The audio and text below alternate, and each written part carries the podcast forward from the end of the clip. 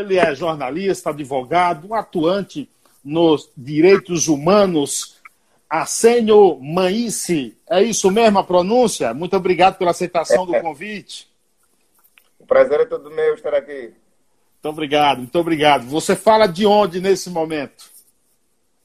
Uh, eu estou na cidade de Quelimane, não é? província da Zambésia, não é? Uh, não estou na cidade de Maputo, que é a minha zona uh, de residência, estou aqui em missão de trabalho e pronto, esta chamada, este contacto acontece a partir daqui. É, que horas são aí, nesse momento? Aqui são, são 1h30. 1h30 da madrugada. Já está na hora, já tá na hora de tomar um café. Você toma muito café aí? Aí, aí tem o hábito de tomar café? Exato, já tomamos café sim. É, quando acordamos, é, quando estamos a trabalhar. Então, esta é a hora certa para um cafezinho, para estar acordado. é hora de trabalhar. É, como é que você você falou que dormiu aí para acordar agora, a tua rotina de trabalho esses dias está meio louca assim, ou? Pois, porque esta semana aqui tenho uma formação, é, sou facilitador é, de uma formação a jornalistas é, desta província onde eu estou. É uma formação que tem que ver com cobertura e assuntos de saúde, é, mas com foco especial para questões relacionadas a nascimentos, é, gravidezes e mortes, porque é uma preocupação enorme por parte da comunidade científica em desvendar as principais causas de morte. Então, existem estudos que estão a ser feitos aqui e que implicam a realização de autópsias que são práticas um pouco sensíveis eh, para as nossas comunidades. Então, há uma necessidade de os jornalistas perceberem muito bem estas questões para poderem reportar, eh, apelar às comunidades para participarem, não é? é, nestes estudos que estão a ser feitos. Então, todas estas semanas estou aqui a fazer essa formação é, com, com, com aos jornalistas e a rotina tem sido acordar um pouco cedo, preparar as facilitações, apresentar as facilitações e no final do dia refinar isto mais aqui, pesquisar, não é? E pronto, tem sido essa, essa, essa dinâmica. E hoje tivemos, ou ontem, tivemos uma visita muito é, esclarecedora ao Hospital Central de Quilimane, onde os jornalistas puderam perceber né, o trabalho que é feito no terreno. E foi uma maravilha. Eu também aprendi muito e é sempre uma oportunidade de aprender aquilo que tem sido feito né, pelos Sem dúvida. Sem dúvida. Me diz uma coisa, aproveitando que você falou em saúde aí, como é que está aí a situação com essa pandemia, os casos aí? Como é, você pode passar um, um relatóriozinho para a gente? Assim, a tendência é de termos é, mais casos, infelizmente. Uh, uma situação é preocupante, não é? E esperamos que, olha, com a entrada do verão, período quente, a situação possa estar controlada, mas ainda há enorme preocupação, não é? Porque temos é, mais casos, não é? Mais é, 2 mil casos que todos temos aqui em Moçambique e isso é realmente preocupante. Entendi. No, no, no, Aí teve. Aí as pessoas, o comportamento das pessoas aí, elas seguem a risca a questão do isolamento, o uso de máscara. Como é que você vê a questão é, das pessoas? É um grande desafio, é, na verdade, é, porque as pessoas é, nem todas acreditam uh, que a pandemia é uma realidade. É aquela tendência das pessoas pensarem que, olha, eu ainda não vi ninguém na minha comunidade, então se eu não vi ninguém, isso não é verdadeiro, não é? Mas, olha, uh, nos centros urbanos, uh, nas principais cidades, sobretudo na cidade de Maputo, não é? No centro, na zona de cimento, as pessoas tomam precauções um, aqui onde eu estou, na cidade de Quilimane, também noto isso. Mas nem todas as pessoas, sobretudo um pouco fora dos centros urbanos.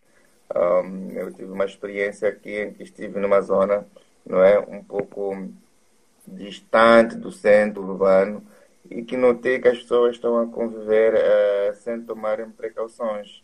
E isso pode custar a vida a muitas pessoas. Então, eu penso que é uma cidade também dos. Uh,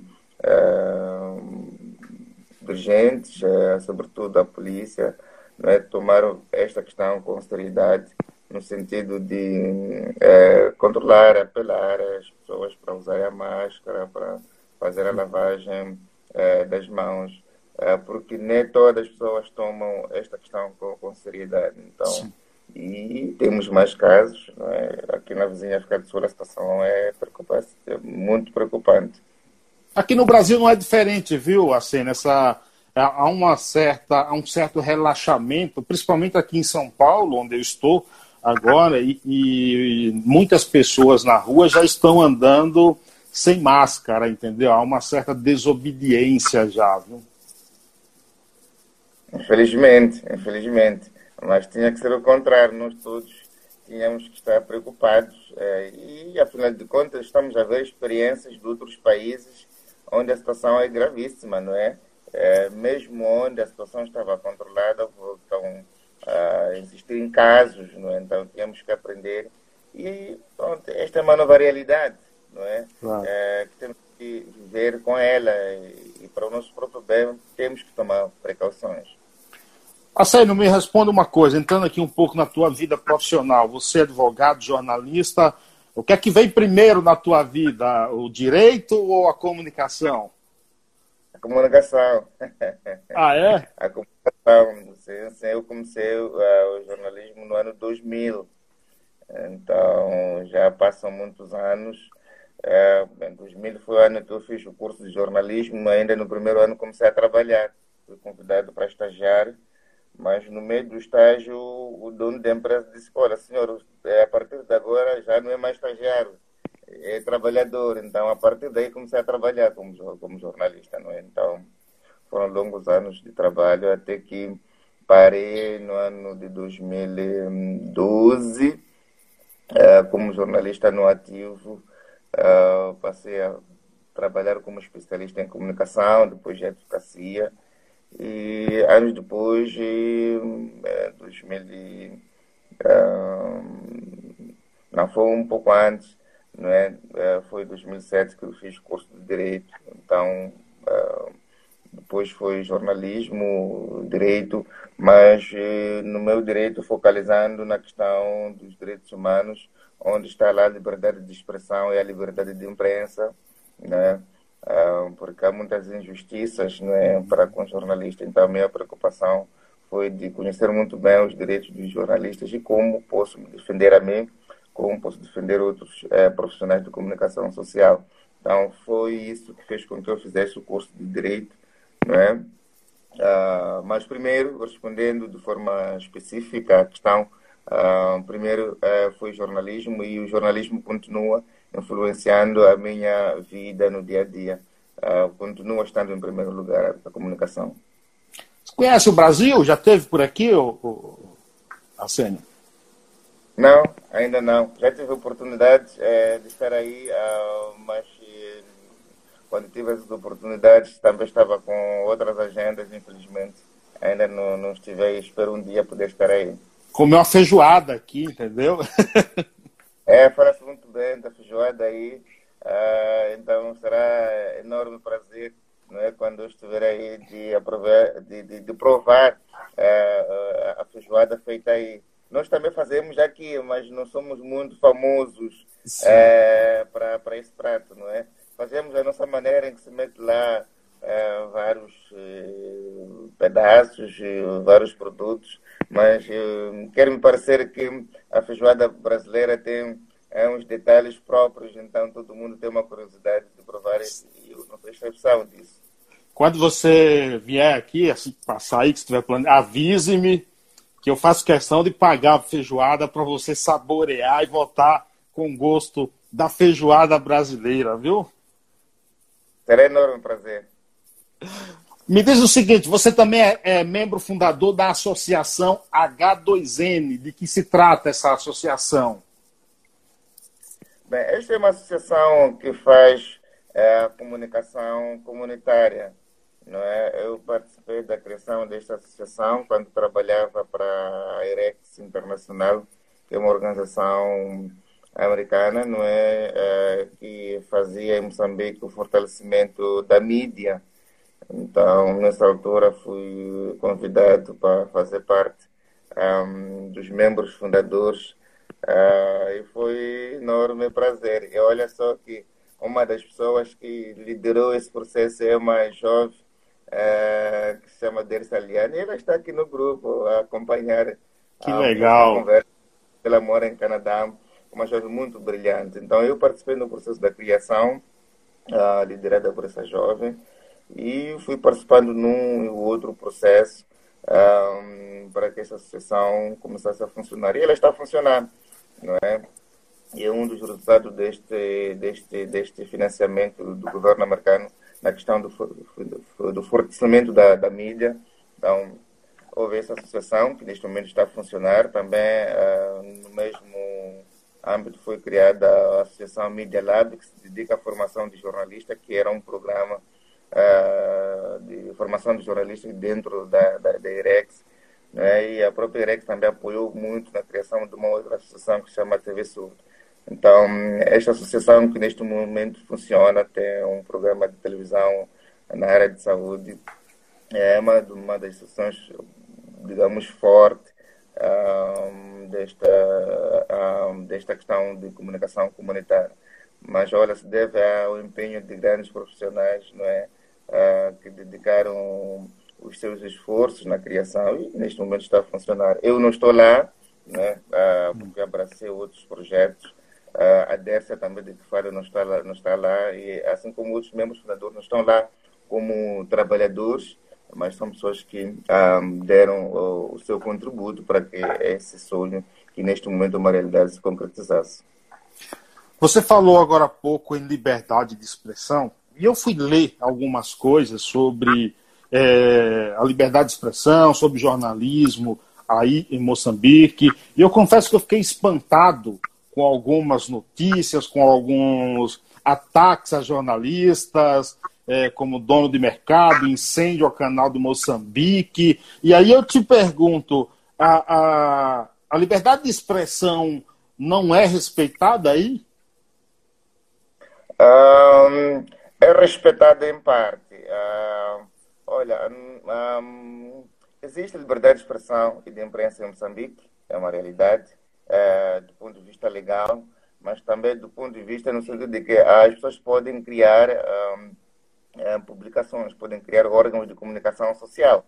Isso é uma realidade. As pessoas agora com a internet podem se expressar, não é? Jornalistas, uh, como não?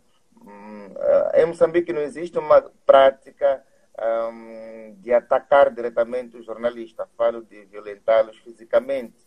Uh, temos poucos desses casos, mas temos uma forma de intimidação indireta, uh, em que uh, instalou-se uma, uma, um entendimento de que quem critica muito não é o governo corre o, o, risco de ser um, boicotado nos seus projetos empresariais e pessoais.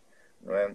é? E isso não só para a imprensa, mesmo ao nível da academia, há uma tendência de receio de abordar questões é, muito fortes que têm a ver com a governação, como, por exemplo, questões é, da corrupção.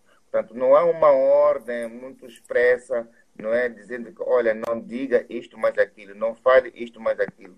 Mas há uma sensação de que há um certo controle se eu for abordar algumas matérias, não é? Uh, a minha integridade está em causa. Então, há um receio por parte dos acadêmicos de se expressar uh, livremente, né? há um receio por parte uh, de alguns jornalistas de se expressarem livremente, não é? Mas um, há alguns eh, profissionais que se destacam pela diferença, como os profissionais do canal de Moçambique, não é? no caso que mencionou, que eh, de forma recorrente eh, trazem várias matérias não é, de forma dura, o que mostra que, olha, existe essa liberdade de expressão e há espaço para se exercer essa liberdade de expressão não é, de imprensa. O mais importante é a coragem.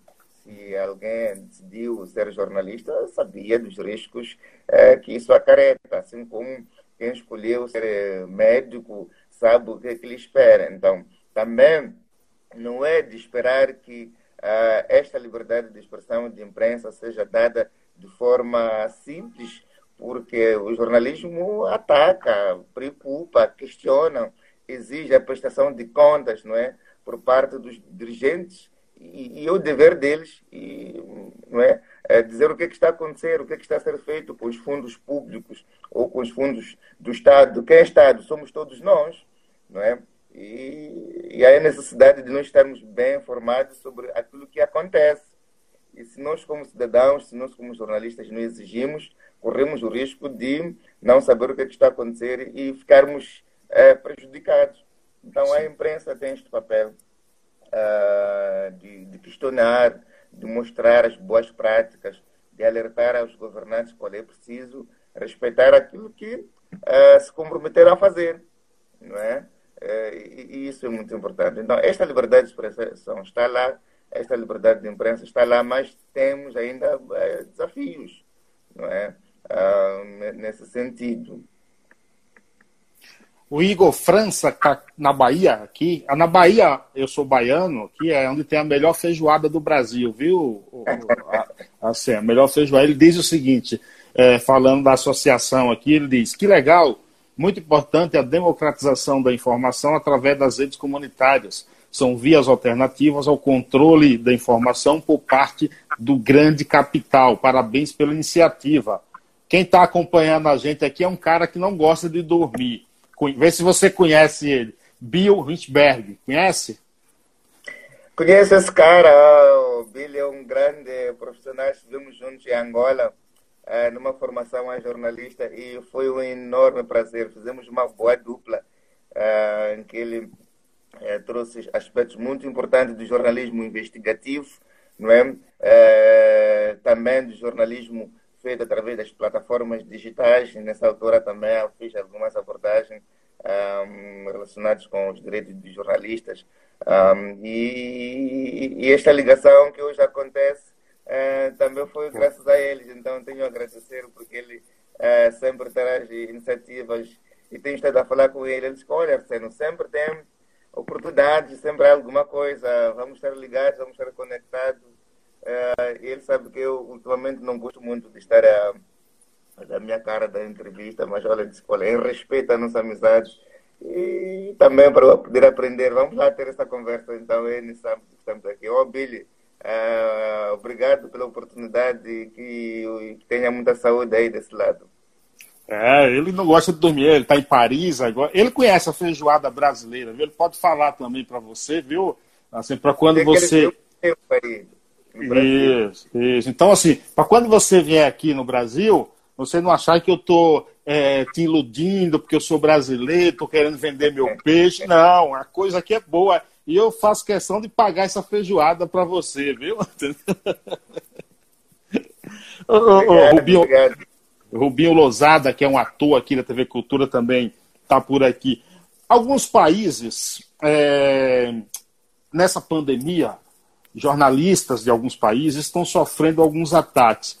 Acontece, por exemplo, aí em Moçambique, de a pandemia está sendo usada para atacar a imprensa? Hum, não necessariamente, ainda não, não, não estamos uh, nesse nível. Um, não temos esse caso uh, que os jornalistas são atacados um, por questões relacionadas com, com esta pandemia, ainda não temos esse caso, felizmente. Que bom, que bom, que bom, né? O que é que, o que, é que você acha, por exemplo, que a, a, a liberdade de imprensa é, precisa melhorar? Quais são os desafios da liberdade de imprensa? Bom, uh, primeiro precisamos uh, de formação, mais formação aos, aos jornalistas, não é? Uh, sobretudo no uso de plataformas digitais, porque elas têm essa facilidade de, da liberdade não é? em que as pessoas expressam-se melhor, com menor controle e para uma audiência maior. Não é? Uh, mas para tal, os jornalistas devem conhecer. Nesta formação onde eu estou, um, são poucos, por exemplo, que usam as redes sociais.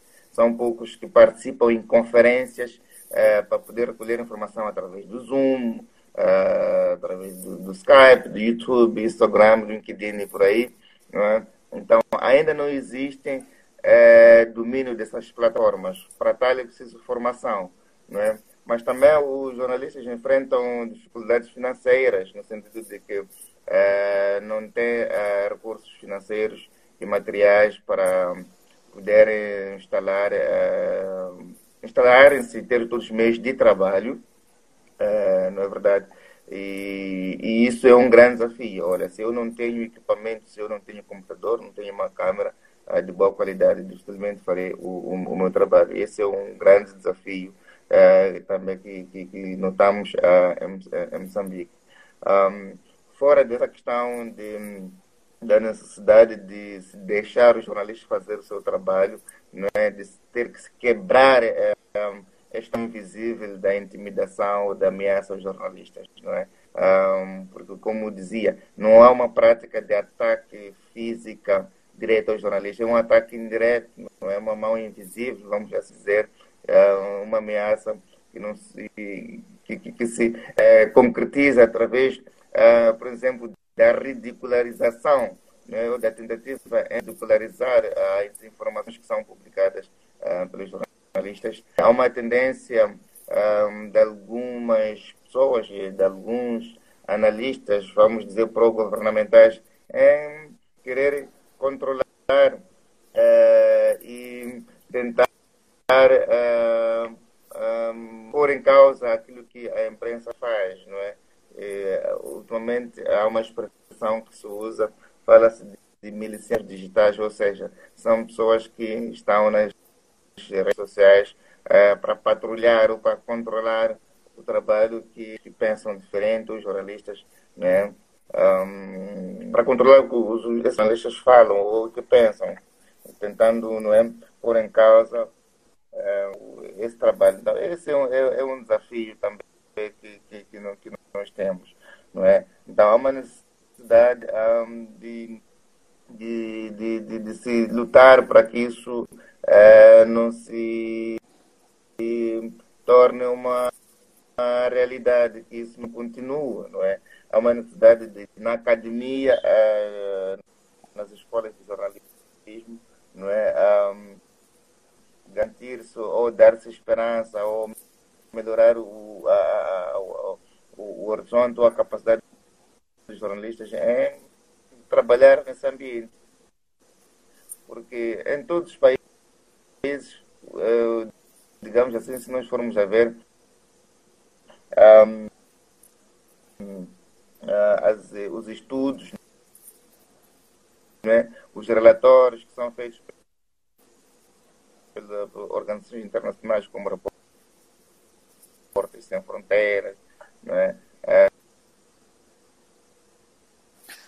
como o Grupo 19, é, vimos que sempre há uma tendência de, de atacar jornalistas. Não é, não é uma prática nova. E, e mesmo nas grandes é, democracias, como como os Estados Unidos, é, há sempre alguma dessas. Você falou de, de redes sociais, é, que às vezes não dá muita entrevista, tudo. Você não acha as redes sociais ferramentas importantes e que o bom jornalista, aquele que se preocupa com a verdade, é, deveria estar mais presente nas redes sociais, até para, através de uma entrevista, através de um, de um, de um, de um texto, passar ali uma informação para aquele novo, para aquele cara novo que está começando se sentir até mais motivado? Não, não, é verdade. Olha, as redes sociais agora uh, fazem parte da vida de todos nós, mais jovens, os mais novos, não é? Uh, então, um, são, um, são necessárias, não é, para, para a comunicação. Então, uh, é de estimular que os jornalistas façam uso, não é? Uh, porque facilmente uh, publica-se matérias lá. Não é? Eu tenho uma conta uh, no Instagram, no YouTube, no Facebook, posso muito bem publicar as minhas matérias sem muitas restrições. E olha que um, nas principais cidades há uma tendência de surgirem canais não é? canais de divulgação de informação. É? não interessa mencionar aqui os canais existentes, Mas tem estado a ver alguns canais de televisão, não é? Alguns canais de publicam informação, não é, vídeos ou em texto, não é, é e de forma responsável, não é. E isso é muito bom. Então, eu penso que é uma necessidade de, de, de jornalistas aprender um pouco mais, saber um pouco mais é, sobre isso. Projetos como o que eu mencionei, um, que foi implementado pela IREX, que se chama o Programa para o Fortalecimento da Mídia, fez muita diferença em Moçambique, porque capacitou muitos jornalistas no uso destas plataformas. É? Mas sei que há outras iniciativas que vão surgindo um, para que jovens uh, jornalistas possam usar de forma massiva estas plataformas. É? Uh, e isso tem que continuar, tem que ser contínuo. E também, uh, fora das iniciativas locais, existem iniciativas internacionais não é? em que os jornalistas podem se formar através de mecanismos online, cursos online. Não é? Então, o, o, mais importante é a disciplina necessária por parte dos jornalistas e outros profissionais da comunicação uh, para poderem aprender, saber usar essas, essas ferramentas. Então, realmente é importante e é uma necessidade do uh, do jornalismo digital né, online um, como uma alternativa oportuna e melhor para o exercício da liberdade de expressão e de imprensa. O, o, Moçambique é um país muito novo, né? Uma criança, podemos dizer, é, passou aí por uma quase uma década de guerra civil. Como é que, que você analisa hoje o regime político do país? O, existe uma ditadura aí? Existe um autoritarismo aí? Bom, um, é preciso perceber que, uh, como dizia, ainda, a nossa democracia ainda é nova, não é? E, e também temos os nossos desafios uh, uh, que têm que ver com uma espécie de tentativa de controlar, não é, aquilo que os órgãos de comunicação social fazem, não é? E ainda hoje, ou ontem, ou esta semana, nesta formação onde estou os jornalistas reclamam ah, alguma exclusão para a cobertura de certas matérias, não é? Ah, e isso mostra talvez algum desconforto ah, por parte dos governantes em, repassar certas matérias para um grupo de profissionais, para um grupo de, de, de imprensa.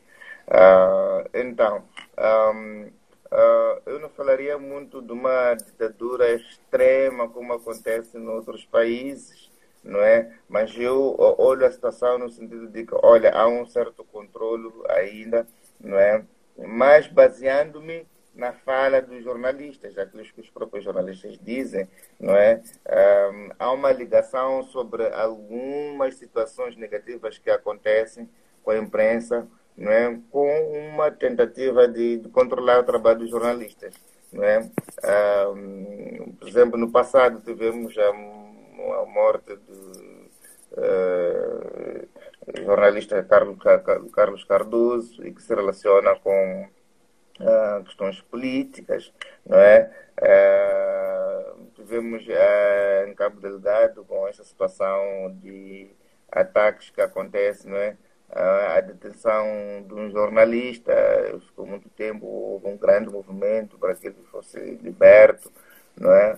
Um, falou há um bocado desta questão do ataque não é, ao canal de Moçambique que se, que se relaciona com um, uh, o poder, embora, uh, embora não tenhamos certeza absoluta. O, o, o que eu penso é que quando há estes ataques, não é? ameaças eh, de forma específica a jornalistas ou a políticos da oposição ou analistas eh, ou ativistas sociais, há toda uma necessidade eh, do esclarecimento desses crimes. Porque o risco que há é de se pensar que, olha, isto foi perpetrado pelos governantes, mesmo não sendo. Uhum. Não sei se consegue perceber. Sim. Não é? Se há esclarecimento, há julgamento desses casos, não é? e fique claro quem é, protagonizou isso. Uh, isso já é bom, porque se não forem políticos, não é, dissipa-se os equívocos não é? Então, é importante realmente que o Poder eh, Judicial, eh, que a Procuradoria, o Ministério Público possa não é, trabalhar muito nesses casos para se esclarecer. Estou a falar daquilo que acontece na área de, de imprensa, olhando para a questão que coloca da, da ditadura, não é? sem é, querer abordar isso noutros segmentos diferentes da imprensa, que é a área que, que, que eu conheço. Então, eu dizia que ah, ah, há uma preocupação enorme não é, por parte dos jornalistas um, um, de se esclarecer alguns casos não é, de ataque direto ou indireto aos jornalistas, mas também é, de se dar seguimento aos casos de corrupção não é, que têm sido denunciados pela imprensa. Não é? E nós temos muitos exemplos de situações que a imprensa denuncia não é? E que quem tem que dar seguimento não é a imprensa, é quem de direito. O papel da imprensa não é de julgar quem quer que seja, é de informar. Agora, existem não é, é departamentos, não é, setores que têm o dever de investigar e apurar a veracidade ou não dos factos. Não é? Se a imprensa diz que, olha, há desvio é, de fundos públicos, é, por exemplo, destinados à, à, saúde ou destinados à construção de unidades de, de sanitárias ou, ou, de escolas, seja lá o que for, há necessidade de quem de direito de investigar isso. Né? Até a responsabilização ou não dos atores. Né? Então, é, é, aí onde um, eu penso que a imprensa tem um grande papel e isso seja respeitado. Não é? E nem sempre isso é bem visto. Não é? Quando a imprensa reporta isso, nem sempre isso é, é, é chega bem a alguns é, dirigentes. E não são todos, naturalmente. Não é? Que há dirigentes que condenam, que se afastam disso.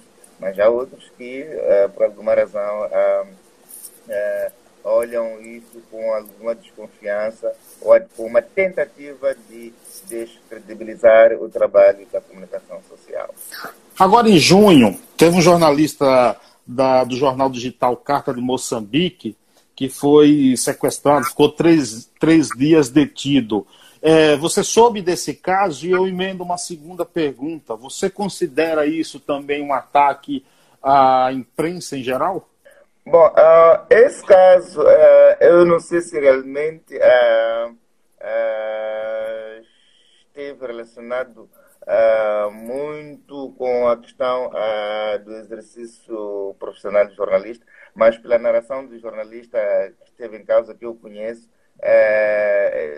parece que sim, não é? E é, é condenável, não é? Da forma como isso aconteceu, e, e isso é uma ameaça, não é a imprensa, para ele como pessoa, para o órgão não é, de comunicação social, no caso a Carta, que é um jornal que tem uma boa inserção em Moçambique, e também acaba sendo uh, uma ameaça não é, para outros jornalistas de todo o país, porque se isso acontece na capital de Moçambique, em Maputo, imagina o que, é que pode acontecer em outras províncias. Então, realmente, isso é de todo condenável não é? e, e, e constitui uma grande ameaça à, à liberdade de expressão e de imprensa. O Igor França te pergunta: a imprensa em Moçambique articula golpes de Estado ou isso é um mau costume da nossa América Latina? Uh, não percebi a questão. Ele pergunta se a imprensa em Moçambique é, é. articula golpes de Estado, entendeu? Para tirar presidente, algo do, do gênero, ou você acha que isso é só há um costume da América Latina? Não, não, aqui não temos é, esta tendência. Não é? O que se reporta, na verdade, são é, casos de corrupção, é, de má governação, não, é? não necessariamente uma incitação, vamos assim dizer, para um golpe de Estado. Não temos é, essa prática. É verdade que alguma imprensa não concorda com o posicionamento ou atuação do, do presidente, mas um, daquilo que tenho visto, não há uma tendência da imprensa não é, é estar a estimular ou apoiar actos que possam não é, é resultar num golpe do, do, Estado, não é? a não ser não é, é trabalho ou escritos é, que apelam o respeito à democracia uh, incluindo né, o, o, alcance do poder através das eleições e que nas eleições haja transparência, não é? Uh, e que as pessoas sintam-se livres em ir votar e poderem decidir quem querem ver no poder. Olha, se as pessoas uh, dizem que é uh, Felipe Nunes quem tem que ser o presidente através do voto, é esse. E, e se há, não é, fraude eleitoral, a imprensa denuncia, é, e as entidades competentes tratam por averiguar eh, a veracidade ou não desses fatos. Mas, de forma direta, Uh, não há uma tendência de, de, de estimular ou de, de apoiar é, é, golpe de Estado é, em Moçambique. Como é que funciona aí? Como é que é o, o, o regime eleitoral aí? O, um presidente ele é eleito para quantos anos? Ou fale um pouco desse do regime eleitoral aí em Moçambique. Bom, uh, o, o, o poder político em Moçambique alcança-se uh, através de, de votos, não é? É, e para tal são organizadas eleições, não é? para os cidadãos poderem votar. E de tempos em tempos existe recenseamento eleitoral, não é? Em que as pessoas renovam os seus cartões de eleitores é, e depois há problemas, a votação. Agora, o que é que acontece em Moçambique? Ah, primeiro, né, há um desafio muito grande para que as pessoas possam uh, se recensear, ter o cartão de eleitor. Esse é o primeiro ponto, não é? Em que nem sempre todas as pessoas se recenseiam. E, e há casos em que isso acontece porque há limitações né, de material por parte uh, da administração, das instituições da administração eleitoral. Segundo, é, outro momento, no momento da, da, da, da, da votação, não é? às vezes há demora na abertura dos, das mesas de voto, às vezes há trocas de nome. Vimos nas últimas eleições em que as pessoas é, chegavam nas mesas, seus nomes não, não, não estavam lá, não é? E pronto, uh, nem todos se sentem motivados para irem às urnas, para irem votar, porque é preciso ir lá votar, não é? Agora, o que, é que acontece? Há uma prática nova que, que, que temos que a ver, é que as pessoas votam e depois ficam lá, dizem para controlarmos o voto, não é? O que é isso de controlar o voto? É uma espécie de tentativa de garantir que o seu voto conte e a diferença não seja desviado, não é? Não haja hum, fraude eleitoral, porque há uma percepção de que uh, existe fraude eleitoral em Moçambique, não é? De que, olha, eu posso ir votar, mas o meu voto vai ser desviado, não é? Então existe essa tendência por parte um, da, da, de algumas pessoas um, no sentido de um, ehm, não acreditar em todo né, este sistema eleitoral não é, que se utiliza para o alcance do poder. Não é? Mas a nossa Constituição é clara, o alcance do poder político não é, é através de pleitos eleitorais e para tal existe eh, este, este processo todo do, do recenseamento eleitoral, da votação, do anúncio dos resultados, né? Uh, mas há casos em que já apareceram uh, uh, urnas na, na, na, rua, foram, há casos a imprensa reportou, não é? ter encontrado pessoas com material eleitoral não é? ou da votação. Olha, isso um, preocupa as pessoas. As pessoas questionam por que, que isso tem que acontecer, não é?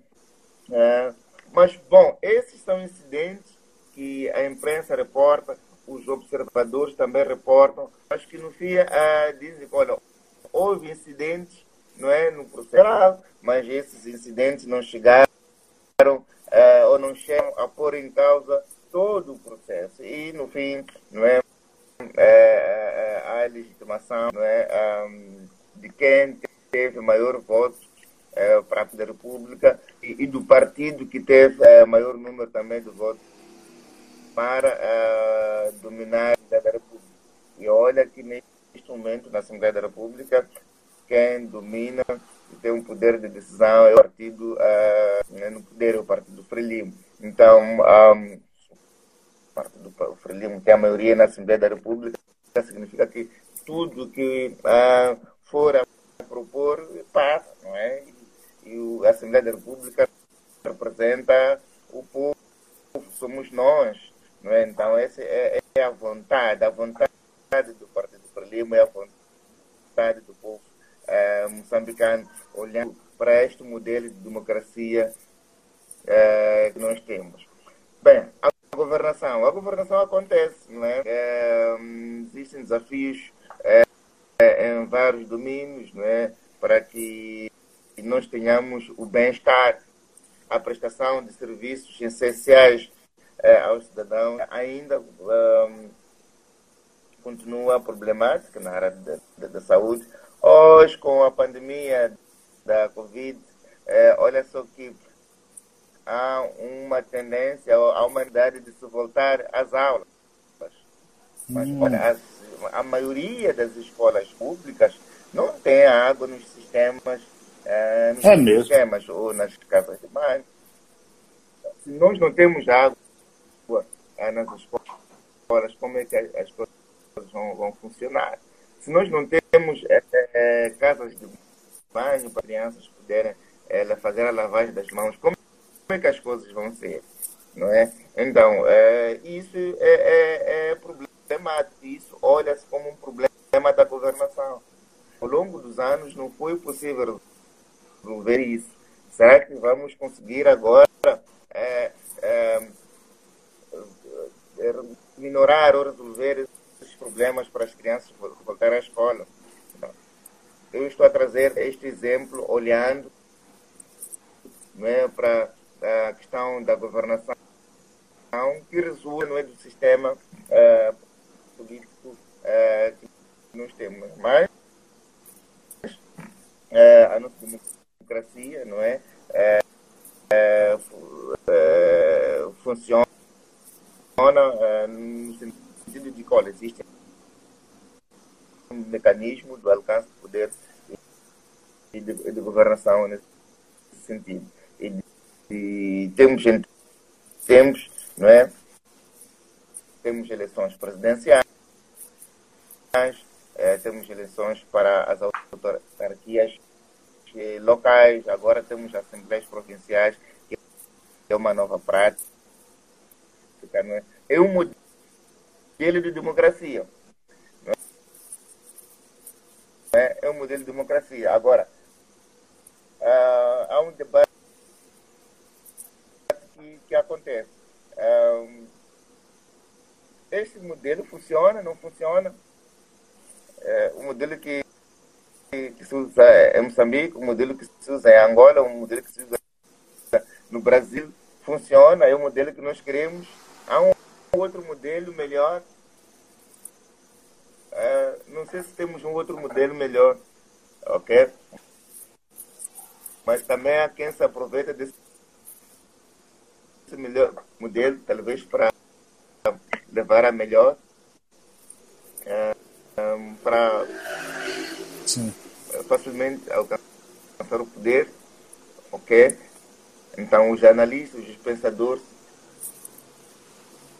terão que aqui trabalhar e nos apoiar Claro. ver qual pode ser o melhor é, modelo, o modelo ideal. Mas que me parece que o modelo atual do acesso à governação é, é este. Parece que este é o modelo é, ideal. Não sei aí no Brasil é, se estão satisfeitos com esse modelo ou querem mudar o modelo. O modelo, eu acho que o modelo a gente fala também aqui que a democracia aqui também é muito jovem, muito nova, mas eu acredito e vejo com bons olhos, é, é, tendo em vista que é, é as eleições são, são feitas, são, ocorrem de forma até transparente, a gente não tem esses casos de, de, de, Às vezes, assim, quem perde fala que foi fraudada, mas também é normal, mas nada é, é, muito sério, não, entendeu? Eu, eu, me sinto satisfeito até com o modelo que ocorre a eleição aqui, esse, esse o, o jeito que as pessoas alcançam o poder. A sério, você não poderia perder. Aí, ó, o Bill tá falando que não poderia perder você. Por, ficou acordado por é. você, tá vendo? é, tá vendo aí.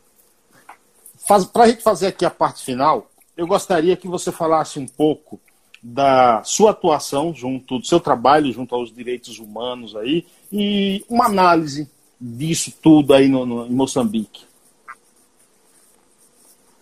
Uau, eu não sei nem sei por onde começar, porque é tanta coisa que eu faço que às vezes fica é difícil. Bom, a minha atuação na área direitos humanos tem sido através da comunicação, não é? Um, muito uh, especificamente uh, formação uh, a jornalistas, não é? para que possam escrever melhor, para que possam ter melhor, uh, melhores em questão uh, dos direitos humanos, não é?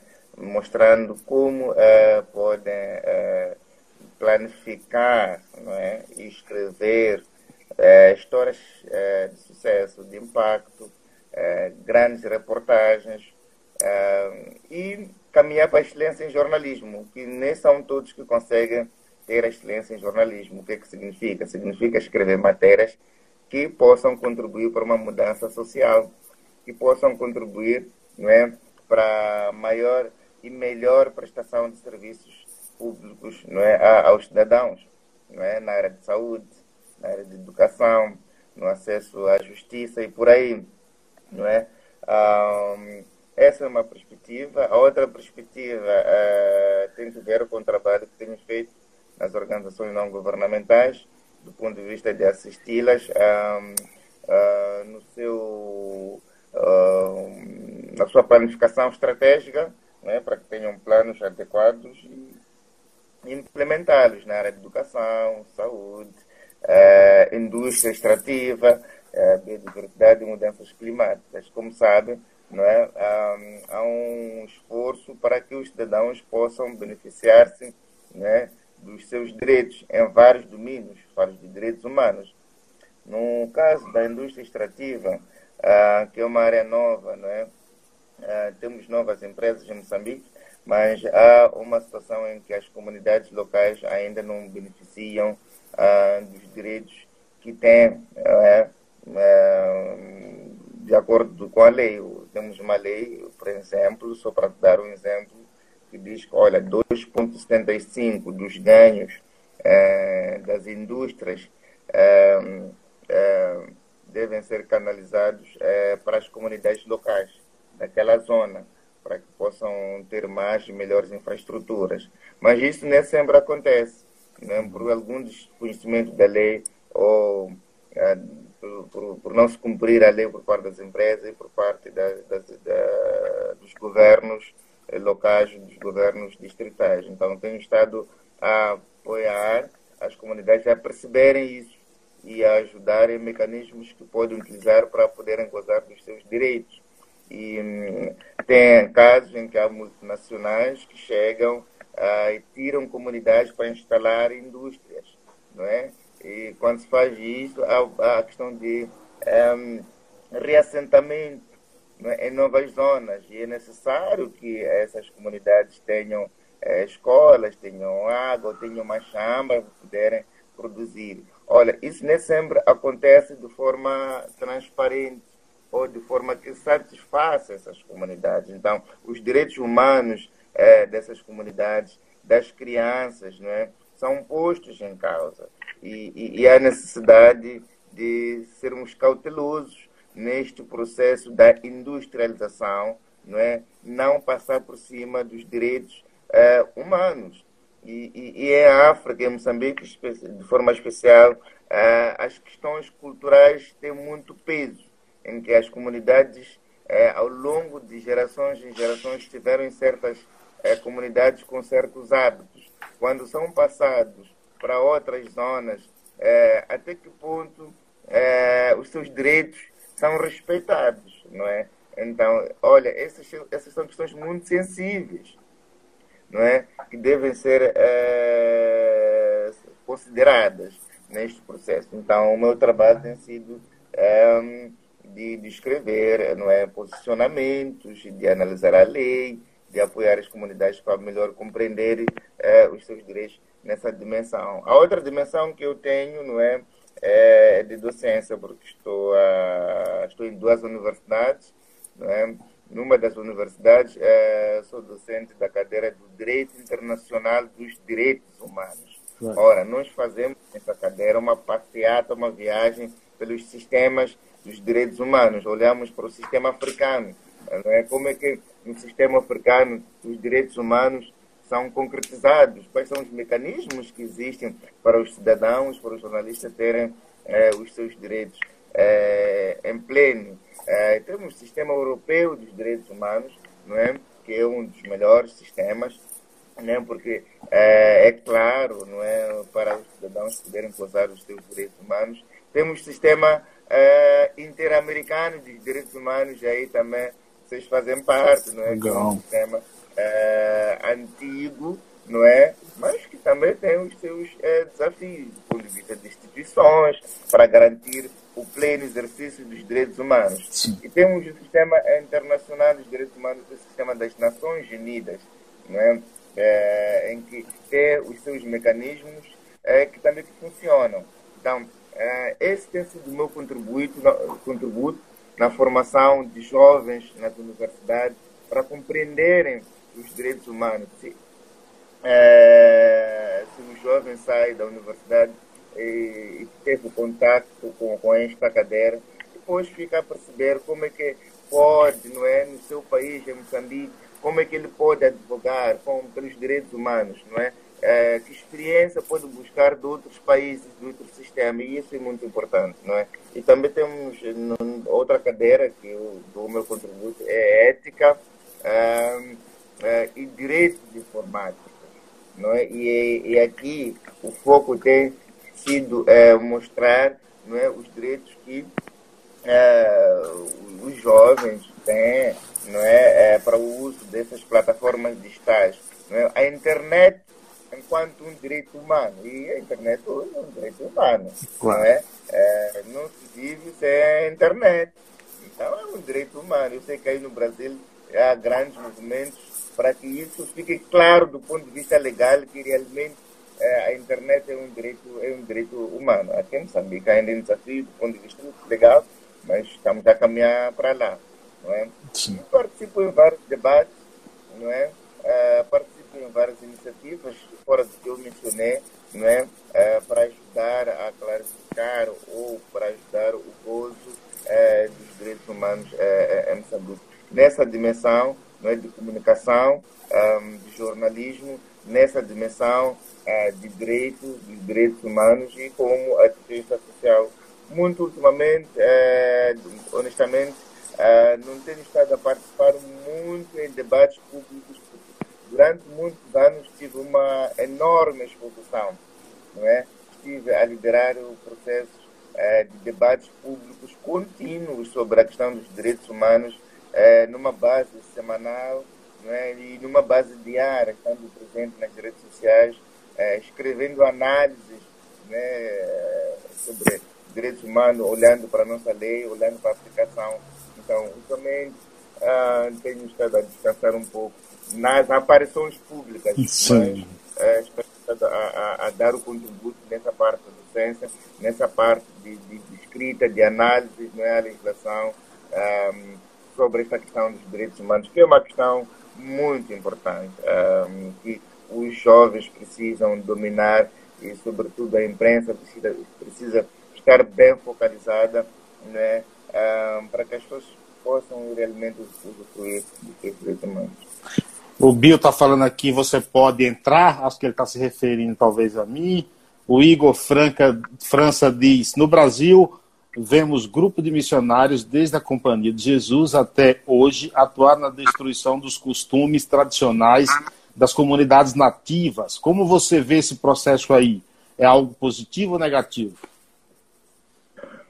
Bom, é, é, é, é, algo negativo, não é? Olha, eu dizia, eu mencionei esta questão de, dos direitos das comunidades E recordo-me de uma conferência que eu participei na organização aqui em Moçambique no ano passado e que hum, participou a antiga esposa do presidente Samora Machel e que também foi a esposa uh, de Nelson Mandela, a Graça Machel, em que ela dizia que, olha, um dos desafios que nós temos é que os que desenham políticas públicas e que implementam nesta questão da industrialização, nesta questão de ter que tirar comunidades de um ponto para outro, é que é, não compreendem não é, a real dimensão é, de questões culturais, de questões costumeiras. Não, é? não basta tirar essas pessoas de um ponto para outro. É preciso conversar com as pessoas, as pessoas perceberem.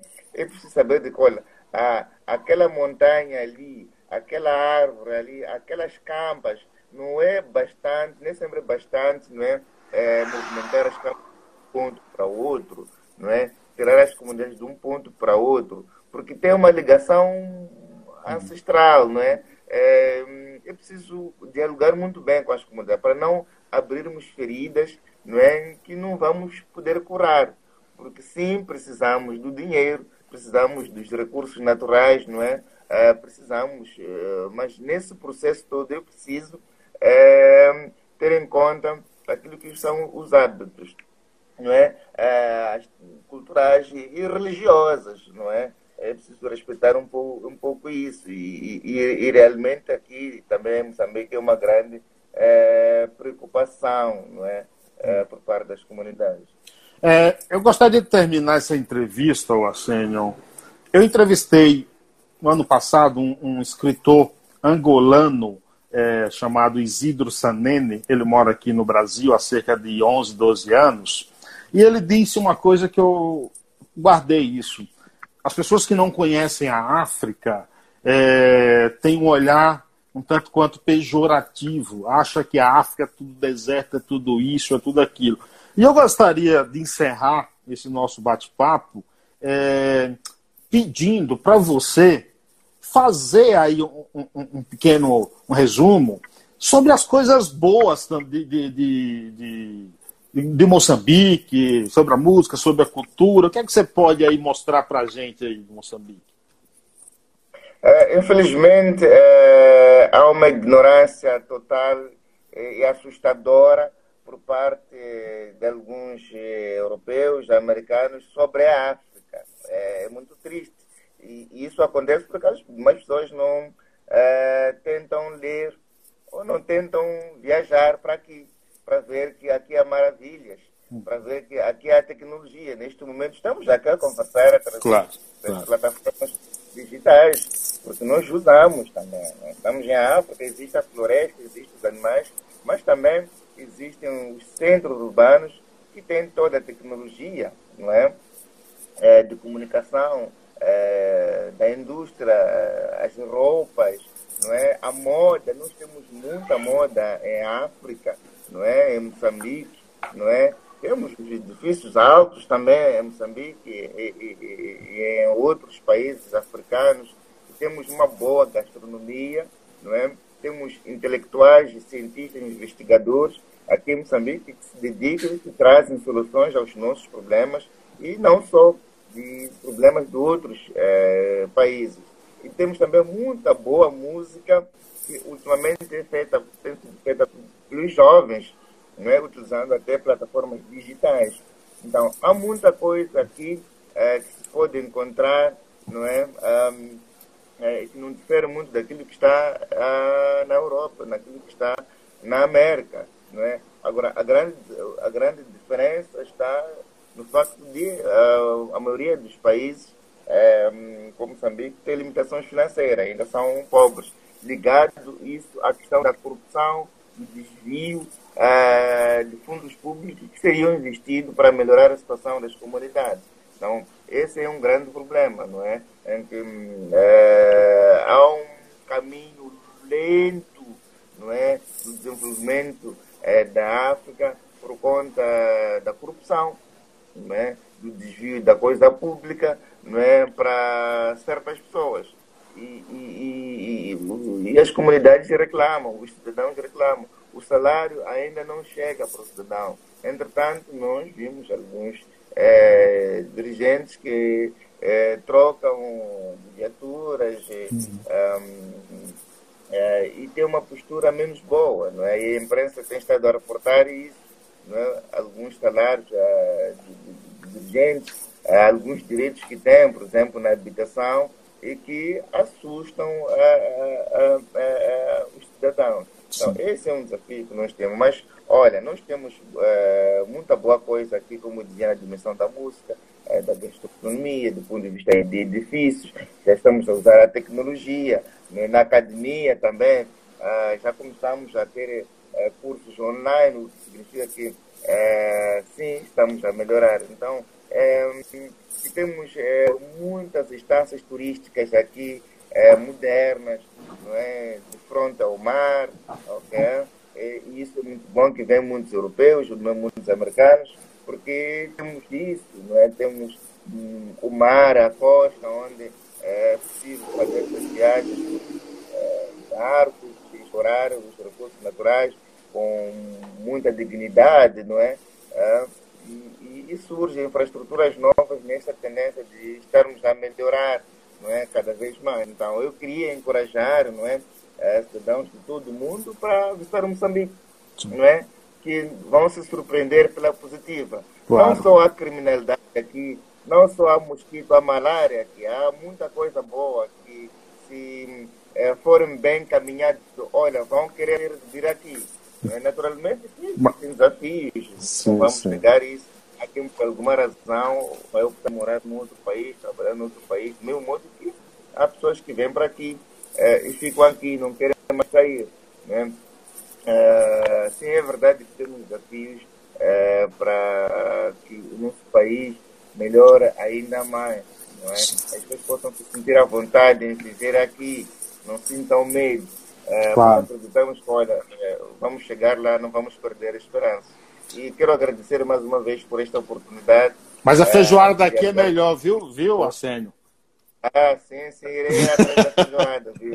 É daqui em breve, quando o coronavírus passar, Venha. condições para, para, para, visitar. Eu já tive várias oportunidades de estar aí, mas. Você uh, e o Bill. Ah, você, e o, você e o Bill. É, é, é vou, vou, vou, falar com o Bill aí, é, para ver quando que nós podemos quando for possível, a gente se encontrar aí. Será um enorme prazer. Porque eu e o Billy fazemos parte de um projeto aí e provavelmente é, poderemos eh, coincidir é, numa viagem para aí. E vamos cobrar essa feijão. Faço questão de pagar para você voltar, você voltar para Moçambique com o gosto da feijoada na boca. Nem querer escovar os dentes para não tirar o gosto da feijoada, viu? Mas também tem que vir aqui a Moçambique, olha. Ainda não esteve em Moçambique, não é? Sim, sim, com certeza. O Bio está dizendo aqui muito bom. Ô, Assélio, eu confesso para você e para todos que eu sinto-me honrado em ter batido esse papo contigo, a, atrapalhar o teu sono nessa madrugada, aí já são o que aí? Duas e pouca da manhã, né? Quase três horas é, da manhã. Isso é. Muito obrigado mesmo, viu? É muito obrigado. De nada, cara. Muito obrigado. Eu que agradeço. Foi um enorme prazer. E, olha, a próxima oportunidade, a próxima conversa. Oh, espero que a gente se encontre aqui em Moçambique ou no Brasil ou num outro canto deste planeta. Então, obrigado também a todos que estiveram aqui a acompanhar esta conversa. Uh, quem quiser saber mais de Moçambique, uh, nas áreas que eu mencionei aqui, na área do jornalismo, de direitos humanos, de direito, não é? Uh, esteja livre em contactar aí, que será um enorme prazer eu poder apoiar naquilo que eu sou capaz. Muito obrigado e continuação de um bom dia desse lado. Um abraço. Bom fim de madrugada para você. Obrigado a todos. Obrigado para você aí. Boa noite. Boa noite. Valeu, gente. Valeu, Bill. Valeu, satisfação. Um abraço. Até uma próxima. Mais podcasts como este você encontra no site da Rádio Conectados, radioconectados.com.br ou no seu aplicativo de podcast favorito.